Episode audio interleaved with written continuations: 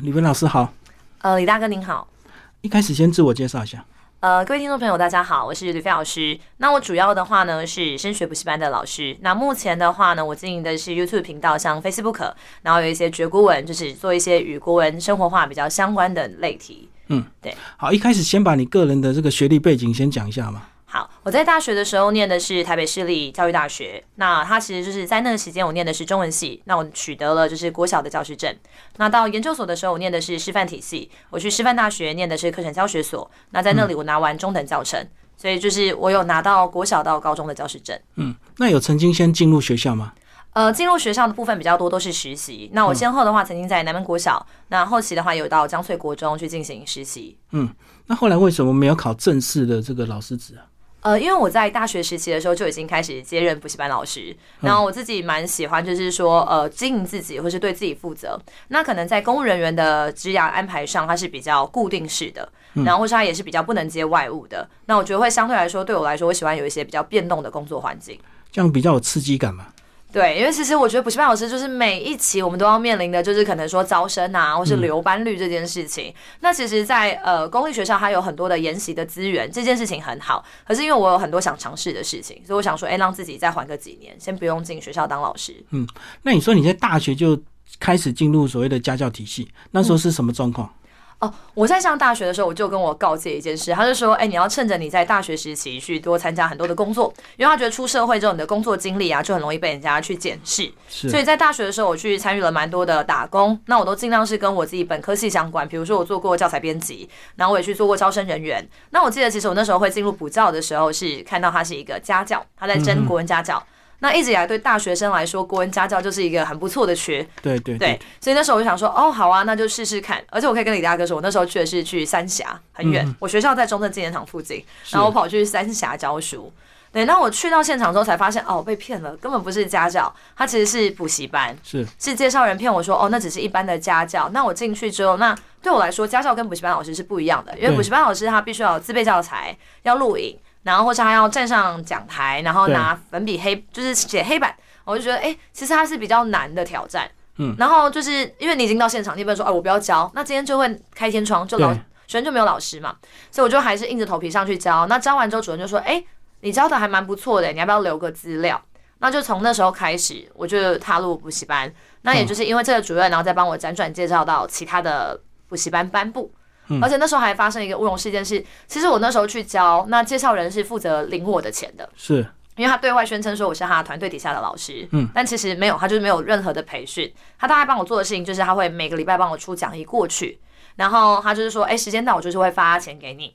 然后我是从我记得好像是十月去吧，我到一月都没领到薪水，嗯，对，大概七八年前，对。然后那时候我到一月没领到薪水，想说啊，这样子每一次通车来回两三个小时，然后都没领钱，我就忍不住，我就跟我主任就老板说，呃，我可能下个月我真没有办法继续做了，因为我一直以来都没有领到这边的钱。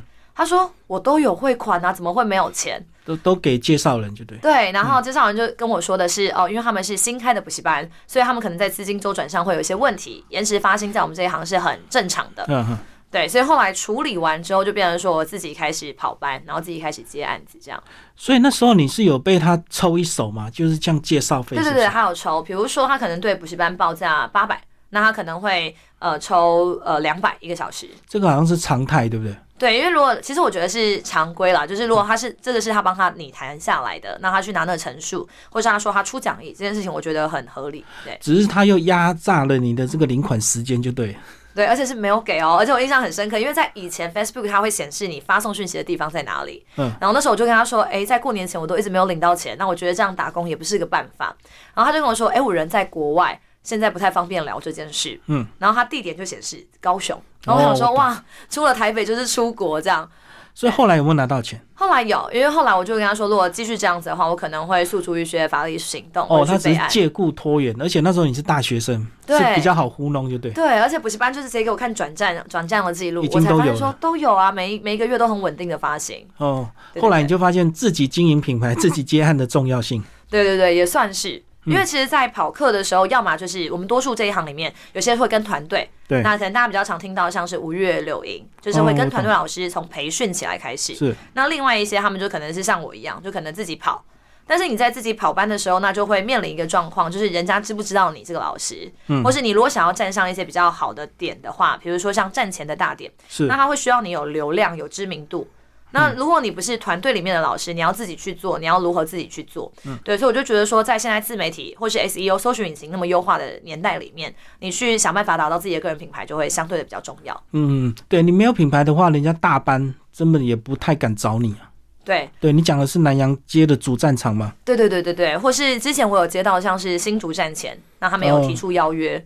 那因为对很多老师来说，他们会觉得，哎、站前还是我们我们都会有一些迷思，就觉得，哎、站前大点就是想要去踩踩看。是，对，但其实，在少子化的状况下，其实有时候地区型的补习班，它反而呃给的酬劳，或是你可以控班的程度，其实会不输站前大点嘛。可是当你慢慢有一点知名度，那些所谓的大品牌没有找你加盟吗？呃应呃，该就有一些邀约吧。如果是在补习班上会，可是如果是国文品牌的话就不会，嗯因为国文品牌其实他们都会打他们自己的名字，所以如果我过去的话，就变成说我是师承谁谁谁。对对，对对对对，就是他们团队之一就对了。对对对对，那其实他们也会觉得这样子的呃跑班老师可能不对，不见得相对的好控制。哦，他喜欢从学生时代开始培养，是吧？对对对，因为其实像有一些团队的操作模式，它其实是从你在大学生的时候，你先进去帮他改作文、编列教材，是然后你去观课，然后他给你一个固定的薪水，然后等到你可能可以慢慢的可以接案，大三、大四，他会让你先去试一些地区型的小点，嗯，那确定可以，那你们签的就看你们签几年约了。哦所以这样子还是适合某一些比较保守型的，嗯它比较相对的稳健，是不是？对，因为他其实呃有一些他们团队谈的是前面给你一个固定式的薪水。对对对对，那如果在你没有自己自编教材的状况下，其实它很像是有一种快速让你带你打怪的那种过程。对，对，那我有遇过就是其他同团队的，那他就觉得说，哎、不然你也来弄一个团队啊，那我们两个也可以互相合作。因为我觉得其实有时候我们会觉得文人相亲或者同行相忌，而在我的状况里面，其实我有遇到一些同行，他们是蛮愿意说，哎、我这边接不下，不然我 pass 给你这个案子。嗯嗯，或是因为我就一个人，因为我也没有带底下的团队，那我接来的呢，我就说，我觉得这个点不太适合我去跑。我说不太适合的原因是因为我没有交通工具，跑外线是不太适合。我说，哎、我记得我有听过你们底下哪个老师，我觉得他应该蛮适合那个地区的习性的。对，我们会互相转介绍。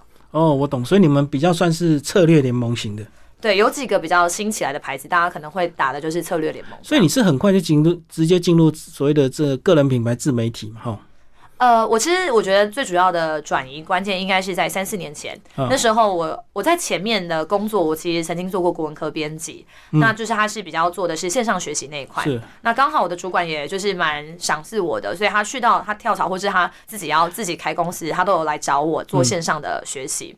那比较主要打出来应该是来自于三四年前的时候，他开始主打线上的家教。是，或是线上的课程。那那时候在做同步线上的人其实相对的少，大家都卖录课，对因为同步的不可控其实蛮多的。因为你不太知道说进来的学生，然后你要怎么样去控制他，或是他很像这种要转型成直播主的感觉。嗯，我懂，对，你怎么去控场？那当时我们就去做的那个尝试，在 Facebook 去进行直播，然后每次考前的时候呢，就是可能会给学生，呃，就是说他可以线上问答，是，对，多一些互动就对了，对对对对，然后其实现在大家会觉得哦，这件事情很稀松平常，对可是我们忘记的是，稀松平常的原因是怎么走实体走到线上，是因为 COVID 的关系对，所以大家比较能够接受。嗯，对，所以所以早期大家都是用录影播出是比较简单，对不对，对？就是录播的课程，然后去卖那种录好的课程，预录好的。嗯，这样也不用互动，也不会有一些奇奇怪怪的状况，就对。对，因为现场的话，李大哥做节目也会知道说，有很多影像上啊，或声音传输出去，或是网络的问题。嗯，对，所以你说那时候开始走所谓的线上直播，就找到自己的一些兴趣跟热情嘛，就对开始觉得个人品牌很重要。我自己是一个很杂学的人，就是我除了念国文类的书籍之外，其实我很喜欢去读一些关于行销，或是可能关于品牌建立。所以那时候我其实有去参加一些，比如说进修的课程的时候，然后我就会不断思考说，哎，要怎么样可以让更多人认识我？那我喜欢做一些图卡，就是像我在呃我的 YouTube 频道，或是我在 Facebook 的粉砖，我很喜欢去写文章、做图卡。然后说，那不然就做做看。那我也不知道那个做了之后的背后会是什么。那一直到后面就会有人说，哎、我听过吕飞啊，就是他好像蛮会做一些影像的，或是他蛮会做一些小卡的。嗯，然后我才真正觉得说，其实他可以更规模的去把一些社群的搜寻更优化。所以我记得我自己也尝试在疫情的时候去架制网站，就是去 WordPress 建站，然后或者是开始尝试说，哎、不然就是 YouTube 来拍拍看影片。然后去让更多人知道我的教学风格是什么。那他们今天在搜寻这老师的时候，他可以先去看我的风格。我觉得双方确认过眼神之后再来报我的班，这样会比较好。嗯对，你在里面也有发表一些什么独特教学心法笔记，这个是你个人以前学生时代的一些做笔记的特别习惯吗？呃，对我从我在求学的时候，因为我可能在国文科这一方面比较擅长，所以我那时候是很变态，就是基本上坊间有的参考书我都会买回来，然后做一遍。就是我的学习的偏就是挑食很严重，嗯，对。然后那时候我的朋友们都来跟我借笔记，说：“哎，你真的猜题猜很准哎，或是你这一套的逻辑我觉得很好记。”那当然也会受我之前的老师们有一些影响。然后到我自己开始教课的时候，我觉得补习班老师会面临一个问题：学生在学校学过的东西，为什么还要来补习班再听你讲一遍？那如果你没有亮点，那你怎么会有卖点？对，所以我就开始想说，那一定有一些更好自己的方式，或是可以帮他们破解说，在段考的时候怎么样比较快速拿分的形式。那我才开始去想说，哎，那不然就表格化，或是我有一些口诀的方式可以帮助他们记忆，或是有时候在读诗的时候，他们会觉得哎很难，我说没关系，我们先感觉。我也曾经让学生就是说我设计一个九宫格，然后那个九宫格里面可以让他们去填入，那只要他们填完那九宫格，他其实对这首诗的诗眼，或是它的背景，然后或是它的文体，都会有大概的了解。嗯，就是有一些技巧可以这个学习就对，是是是，所以这样子你是不是也买很多荧光笔啊？是不是做笔记一定要很多各式各样的荧光笔？但是我的确我没有买很多荧光笔，但是我的确会有一些就是我文具使用的形式，我也会去教我学生说我在黑板上写的颜色，我通常在做笔记的时候会怎么使用。嗯，对，因为我没有教他们每一个都画，因为我有些学生他们就会很反骨，我说来这边很重要画起来，他们就会整面画起来，整面涂荧光笔。我说故意跟你对唱反调，我说你整面都涂荧光笔，那不如不要涂，你在着色哦，当着色本这样。然后他就跟我说不是啊，那怎么画？我说对，所以我们就会发现，在考试要么考专有名词。或是修辞写作的手法，对。啊，再不然的话，我可能告诉你说这个人的文章风格、个人特色，你会发现那个叙述句子容易考，对，那我就会告诉定义他们说，你要使用这个颜色的时候，你要知道它背后的脉络，或是对你来说这个颜色它的意义代表什么，嗯，对，这样听起来你过去真的是很会念书，很会猜题，所以以前早期你念书真的就是个人一种享受吗？呃，我在。我其他科不是，但我在念国文科，对，而且我觉得我的高中国老师会我良多，因为他在给我们在高中的时候，他给我很多自由。我当了我国中当了三年的国文老师，高中又当三年国文老师，因为我那时候很喜欢文学，嗯，然后甚至那时候我们在高中时期，我们每一个寒暑假，我们还自己出书编列成册，就作品集。然后我们国文科老师带我们去做，比如说像我们会去共读金庸，然后有这种华山论剑的感觉，是。对，然后我们就会一起去说，哎，这个人物我们去品评说他好或不好。然后我们最后就会把我们写的好跟不好，然后最后再出版成册。我们也出过自己的诗集，然后我就会觉得说，其实文学这一科如果遇到一个好的老师，他是蛮有趣的。嗯，对。然后那时候会觉得说，哎，每次在当编辑啊这件事情，也对我来说会有一种，哦，我有一个一定的自由度去做我很喜欢做的事情。嗯，所以你会想要当成当年那个启蒙你的那个国文老师吗？对现在你的学生来讲？哦，我觉得有一个很感动的点，是我每一年就是教师节的时候，我都会跟我们老师说，哦，现在状况是什么？嗯，对，然后老师都会给我一些回馈。然后我记得，因为我最近很喜欢去学一些行销类的东西，或是去讨论时事。然后老师就来找我说，哎，你给我那个时事的模板，我想要教我的学生。他说，哦，我在，因为我们老师在古典文学可能很厉害，可是可能在一些比较新的趋势上，现代行销，对对对对，他就说，但我看你上了很多这一类的课程，你有没有什么模组可以让我的学生一起做？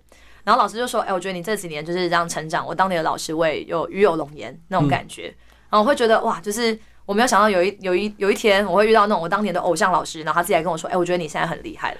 哦，就是你还你还可以反馈一些你的现在便利使用的一些工具，就对。对对对对，嗯。”好，那其实我们讲到这个国文，很多人就会比较刻板印象，就是因为学生时代要考，所以不得不念。那好像对现代的生活或现代的一个这个生活模式，它并不是那么重要。那你怎么去这个看国文对我们现代人的一些重要性？好，就是对学生来说，他们最常会讲的就是说学这干嘛？因为要考试啊。对啊，我以后干嘛要知道前后妻子或什么复古派、尼古派？其实我干嘛知道？然后就说对，可是我们有一些事情到了你长大之后，他会有一些能力是你需要会的。嗯，比如说我们今天，如果我们今天去做一个最基本的工作，你收发信件，你是不是需要去写信？对。然后你必须要你的言辞是能够完整表达你的意思的吧？是。对，因为现在学生非常喜欢缩写，他们很多东西会缩到你会想说在讲什么？就火星文这样子。对对对对，比如说有时候说，哎，老师，等下不要一起安森吃麦。哦，你就想说啊，安森吃麦，后来他们讲的意思就是大安森林公园吃麦当劳。哦，说起对，或是他就说，哎，等下吃一下那个 B，然后我想说啊，他说，因为吃完他要讲的是要吃 B 群，因为上课会没有精神。嗯，他们都很习惯的缩写。那我就跟他说，你看哦，今天如果你是一个呃工作上的职员，你要去跟你的客户去协调事情，你有办法再那样简写吗？嗯，或是他们写一些比较专业文书的时候，你要了解他的语境，跟你要怎么样去回复婉转又得体。嗯，对，你不能总会总只会讲一些 dirty 的话，但却讲话很不得体吧？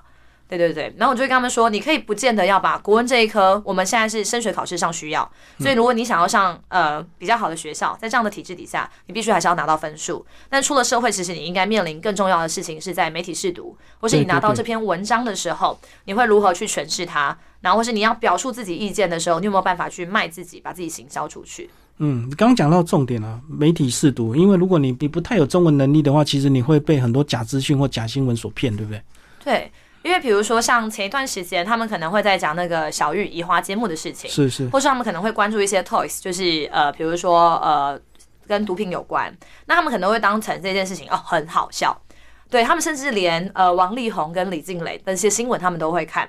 然后我就说，哎，那不然我们就从他们的那个互相发的公关稿，我们来比较他们的文章写作手法。哦，文字能力。对对对对，我因为我就觉得你们，因为他们想要闹我嘛，他们觉得说看你要怎么接，那我就觉得，哎，与其让你们闹，不如我主动提出来。然后他们就觉得。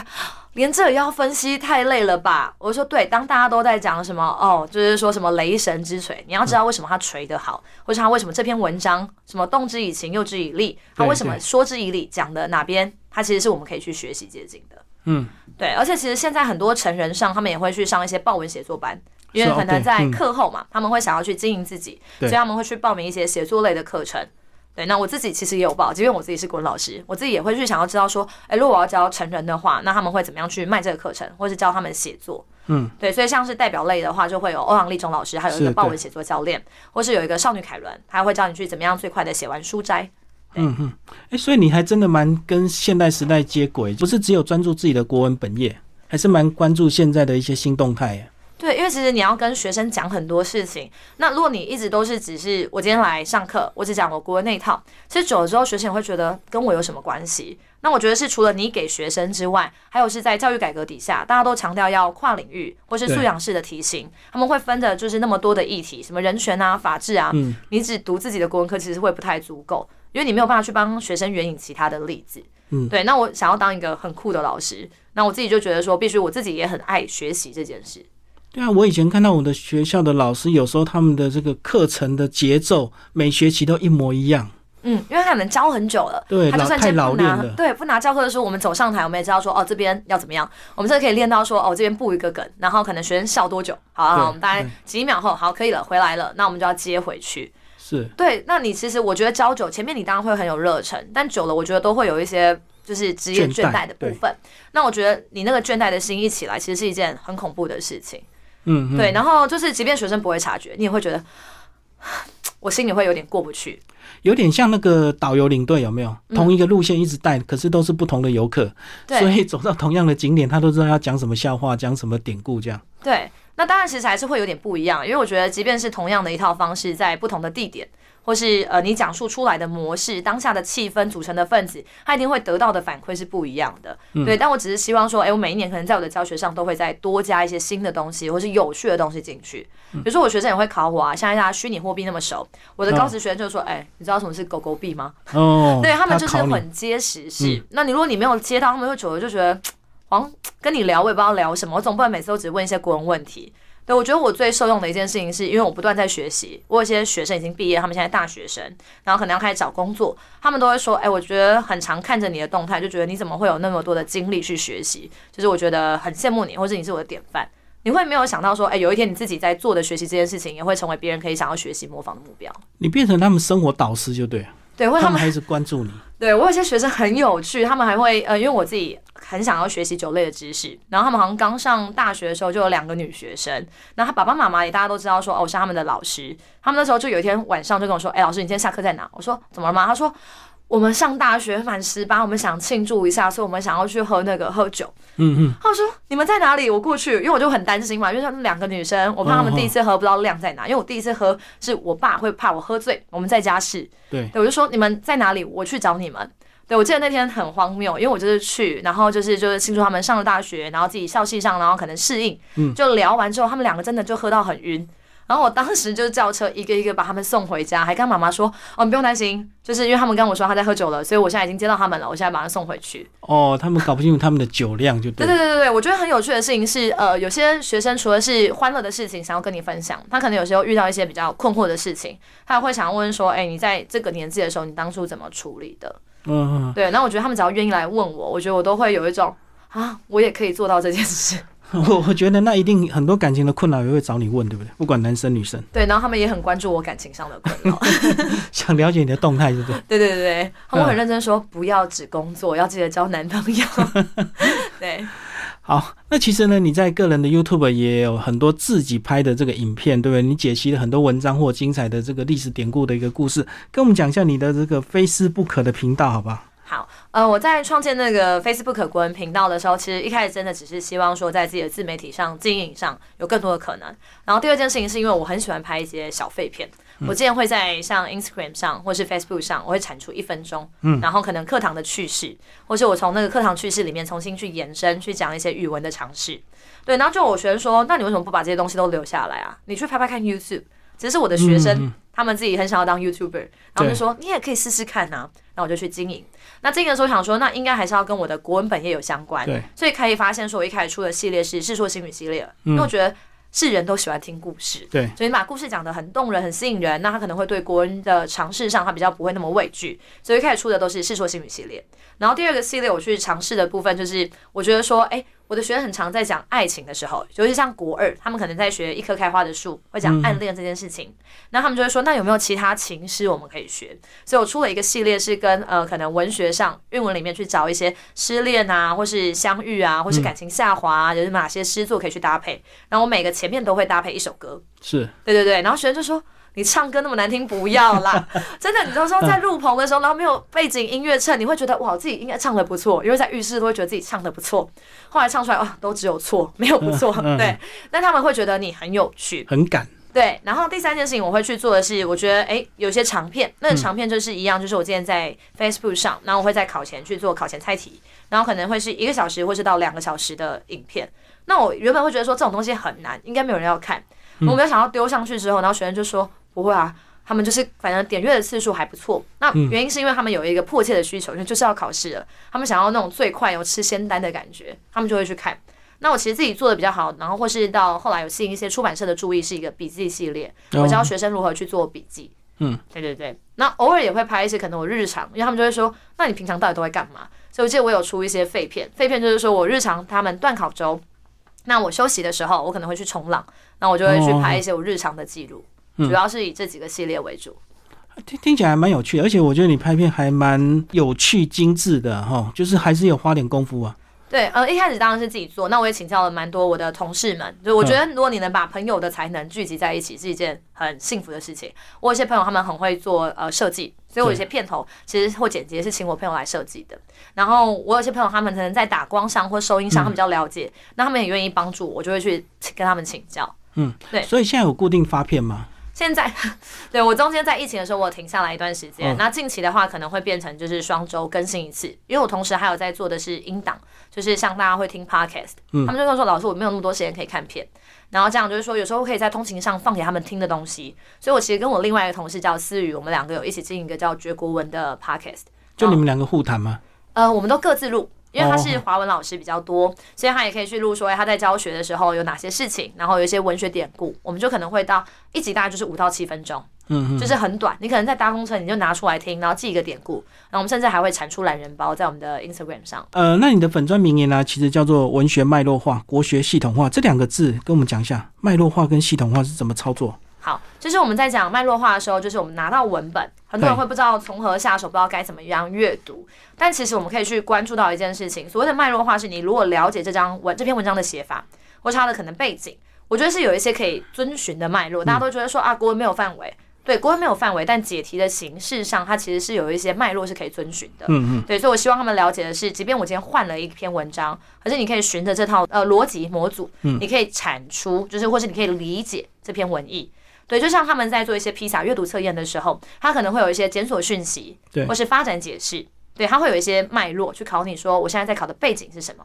对，那什么东西叫呃文学脉络化？然后我们在讲国学的时候会系统化，嗯，因为大家其实不太会背，可是我其实是一个非常喜欢整理笔记跟表格的人。是是是，对，所以我就跟他们说，哎，从国中的层次应该要学到哪边？那衍生出来，如果觉得说，哎，好像大家都还吃得下去，就是说在高中的时候，它可以连接到什么观念？嗯，那这一套方式是一直到我帮学生在备考或者在复习的时候，我就会帮他们连接回去，说它其实连接到的是哪一个课文相关。所以这个其实，在你的粉专其实也有一些发文，对不对？对。那大概是哪一些内容？呃，我在粉砖发文的时候，我可能会，比如说我会做一个咬文嚼字的主题。嗯哼。那咬文嚼字的话，就是我可能按照 b u r p l e m u r p h 他们比较常见会错的形音义，我帮他们去做小字卡、图卡。那他们可以就是左右滑动去考自己说，哎，还记得多少？嗯。那第二部分的话，可能有些是我课堂上发生的事情。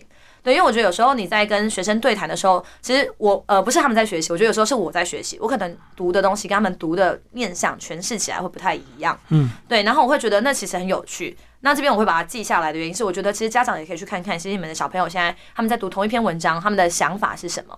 因为很多人就觉得说他们读诗应该读不懂。那我上个上上个礼拜我在教孩子的中塔，然后我就延伸补充了那个黄春明的那个国军不回来吃饭。然后他们就说不要读诗啊，我觉得读诗很烦呢，都看不懂。嗯，然后说不会不会，我说这个作家他写的文字很平易近人，可是你可以发现，在很平易近人的文字上，你读到的辛酸感是一致的。然后那时候我会要求我学生，他们每个人念两句，两句往后。然后他们练练完之后会换我念一次，然后就说那你们分别挑出一个你最有感的句子，我们来讨论。然后他那时候就是呃写到国俊不回来吃饭，那里面就是说好像妈妈生下来就是为你做饭，嗯然后那个饭就是怎么样，就是吃了好久都吃不完。文字都很简单，那他在讲的是他儿子逝世之后，然后家里面的情景。然后学生就跟我说：“老师，我觉得很难过。”他们就是甚至有些学生会讲一讲，然后有点鼻酸，他就说：“我觉得很心酸的感觉。”然后就说：“那你抓的句子是什么？”他说：“那个位置空在那边，叫人怎么不心酸？”哦，对，就是我有时候其实我觉得，呃，为什么我那么喜欢国文？是我在国中的时候读这首诗，我自己读到哭。然后我觉得没有想到，事隔多年，我在教我学生的时候，我还是一样觉得很难过。然后我学生也可以一样感觉到那个心酸的感受。哦，所以这样上你课还真的不能够打瞌睡，因为你你会一直 Q 学生，一直互动啊。对，我有时候很怕被打，就是我怕被打，原因是我有些高三的学生，他们有时候真的很累，因为学校压力，或者他又要再来课后补习，所以他就会挑轻松的课来睡觉。国文，可是我就会不想，然后我就会说，哎，丽丽，你起来跟我讲话。然后他们说起来脸很臭的时候，我说哇，等下下下课的时候我要叫车先走，因为我有时候因为一直逼，对我会一直逼问他们，我就说，你如果今天待在教室里面，你就觉得这件事情跟我没关，那你就是教室的客人。可是我觉得不是，应该你要跟我一起讨论这件事情才会很有趣。嗯，对，然后我就会强迫他们，就强迫他们，就是全部人就站起来。我甚至因为他们有时候会没有反应嘛，大班。然后我记得我那时候有一次在松山建工上课的时候，就说来全班一起站起来，他们有没有被惩罚？我说没有没有，我们现在来玩一个小游戏。因为我觉得你如果一直在那边沉闷的时候，其实那个就状态是死水。我知道打瞌睡会传染。对，然后其实大家站站起来站一下，然后我就是玩抢答游戏。我们在那时候在教人物关键，然后我会开始不断的报关键字，然后先答对就可以先坐下。然后到后期一定会有一些弟弟，他们就是觉得说啊，我就是没有办法坐下。我说好，那你们可以采那种两组，就是互相是帮彼此，互相支援。对对对，然后他们就会觉得说哦，这件事情比较有趣。然后你也会看到有些想要打 pass 还打错的，嗯，比如说我就说哎，尽忠报国，然后他们就冲到后排说哎什么什么，然后跑去问那个就是大安高中之眼，然后就说什么什么，然后他们就说。啊，我知道，我知道关羽。我说你们国老师会打你。精忠报国居然讲关羽，连我都知道。对啊，然后我就想说怎么会？对，但很有趣，因为他如果他错了一次，至少他下一次不会再错。因为我下次上台之后，我就会再问一次：哎，精忠报国谁？嗯，对，我就觉得这件事情其实是会很有趣。我就会想把这些东西都记录在我的粉砖。哦，对对对，或是我有时候可能会去写的事情是说，可能观察到的现象，或是他们来问我的一些问题。嗯，对，就是就是他们来问我，那我觉得他还可以延伸补充。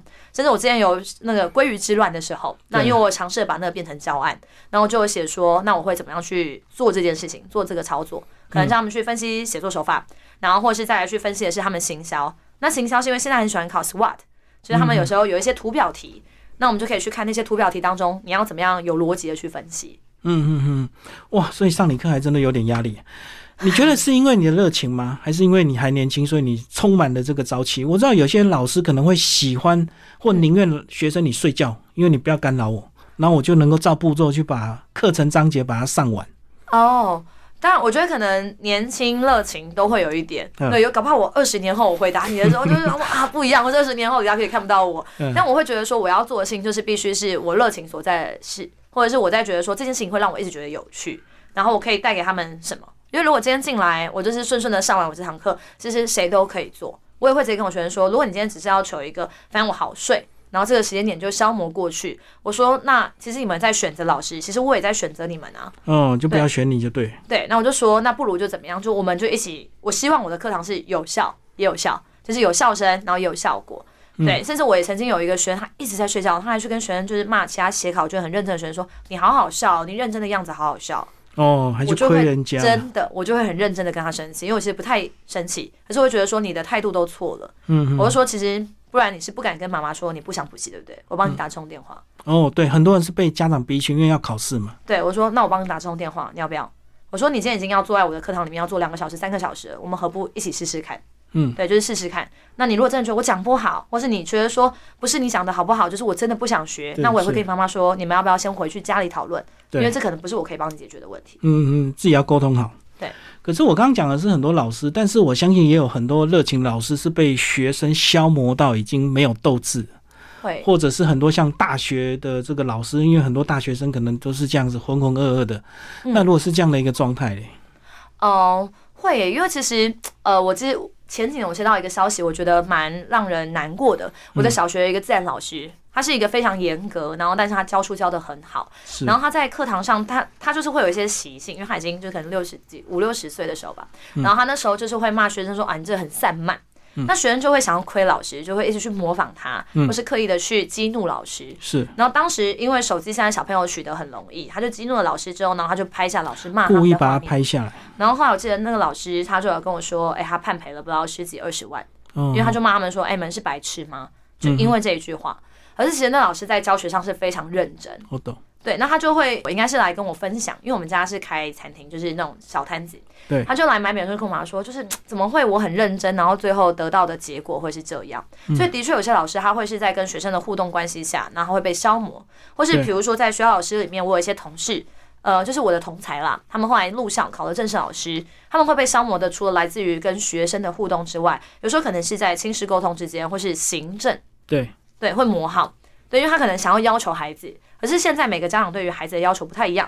有些有些就说：“哦，老师你不用怕，哦，你尽量要求我学生，尽量打。”对，现在尽量打的其实少了啦。对，那第二种他们会讲的通常都是说：“哎，老师你不要给我孩子压力那么大，不然他们这样近视啊，很多科目哦都真的学不完了。”嗯嗯。那我觉得，如果是以我们才刚出社会，然后大家都还很菜的状况下。会不会其实他就会在那个过程里面，他会怀疑自己，说我是不是一个会教书？我喜欢文学，可是我真的会空班吗？嗯嗯嗯，对，所以的确会有一些消磨的状况。所以这样讲，你这个补教老师反而比较好哦，因为会送来这边补习的家长至少都有一定的要求。嗯，对，这边也就是我们跟学老师他们会矛盾的地方。学老师就是有些人会细声说，哦，就算我今天教的再怎么样，我都会领到那个钱。对，或者是说学生就是不能跑出去，他就得坐在教室里面去听你的课。所以你好好睡觉，我好好讲。对，呃，我不想这样说，因为其实还是有一些老师很认真参加一些学习共同体，对，然后去共备。对，但是在我们的挑战是说，我们比较像商业模式，所以学生都有权利去选择对他来说有效的老师。对，他是可以从你的教室走出去，就说我不想学，我要换一个老师的。是对，所以那个其实太选上会比较残忍，或是你会有时候看一看，然后会觉得说，哎，不是都好好的吗？那最后怎么这个学生就没来了？是，那没来可能会因为有什么补习费用啊，或是可能他们谈判怎么样？那你会觉得说，呃，跟纯粹的教学情境是不太一样的。嗯，所以这样相对压力也比较大嘛。对。等于你们的绩效是在最多一学期，可能就要见真章了。呃，我记得我那时候呃刚开始教书还没有那么稳定，然后开始在上一些比较有系统的班部的时候，我每个礼拜每个月我都会收到报表。我的每个礼拜的报表是试听进来，我留了多少人，然后会帮你算那个比例比例。然后他是发在群组里面，所以所有老师都看得到。哦。然后或者是留班率，每个一学期之后报班完，那他不要续报，那他就会产出一个留班率。那前面你会觉得很担心，说啊，我自己会不会低于平均、低于水准？那个竞争，对，那时候我会压力很大。然后甚至你会在想说，我在教学上我会怎么样可以让他们的留班率更高？对，前期我其实压力会很大，或是我每次在看到那时候，我都会觉得有种很焦虑的感觉。嗯。但后期我就觉得说，没有，其实你在你的课堂上，你把你该做的事情做完，嗯，然后去做。然后你没有愧对学生，或是你可以确认说你不断的有在调整他们的需求，这样就好。啊，这样蛮残忍的，也就是直接公开评比就对。对，而且其实呃，因为有时候补习班在收学生的时候，我们可能会收到不是只有同一个版本，因为学校老师可能只要教同一个版本、同一个进度，可是我可能收进来，我有公校，我有私校的。哦，不同的进度。对，那私校的他们又更夸张，他们甚至我曾经遇过一次段考考全册。嗯。那我记得我有一次段考在六周以内，我要教完十四堂课。然后那时候你会压力很大，想说我这样教，其实他我好我是教完了，但他们真的学会了吗？对我就会在每次下班的时候在捷运，然后我就会在想说，我这样真的是在做我喜欢做的事吗？嗯就我也会挣扎过这件事情。好，那当你真的疲倦，不管是身体或心灵上的疲惫，你怎么样来充电？是就是去坊间上一些进修课程吗？嗯，对我，呃，我觉得其实对我来说，就是呃，我很喜欢我在师培教育底下有听过一个比喻，像学生说老师就像一个茶壶，嗯。然后你不断学生就是一个又一个的茶杯，我们倒下去，水它会不断的慢慢就会漫出来，对，当它们漫出来的时候，你里面可能空了，所以你没有东西再进来，这件事情是不好的。那我自己会发现说，我的倦怠感就是来自于如果我一直没有去学习，进修，嗯、对，或是不见得是只有去说真的有效的学习，我可能连去跳个舞，或是我去哦重训运动，娱乐也是很重要。对对对对对，我就觉得说我适时的调剂一下我自己的生活，我觉得那件事情对我来说很必要的。好，今天非常谢谢吕飞老师，我们介绍他的国文教学人生。好，谢谢。谢谢李大哥。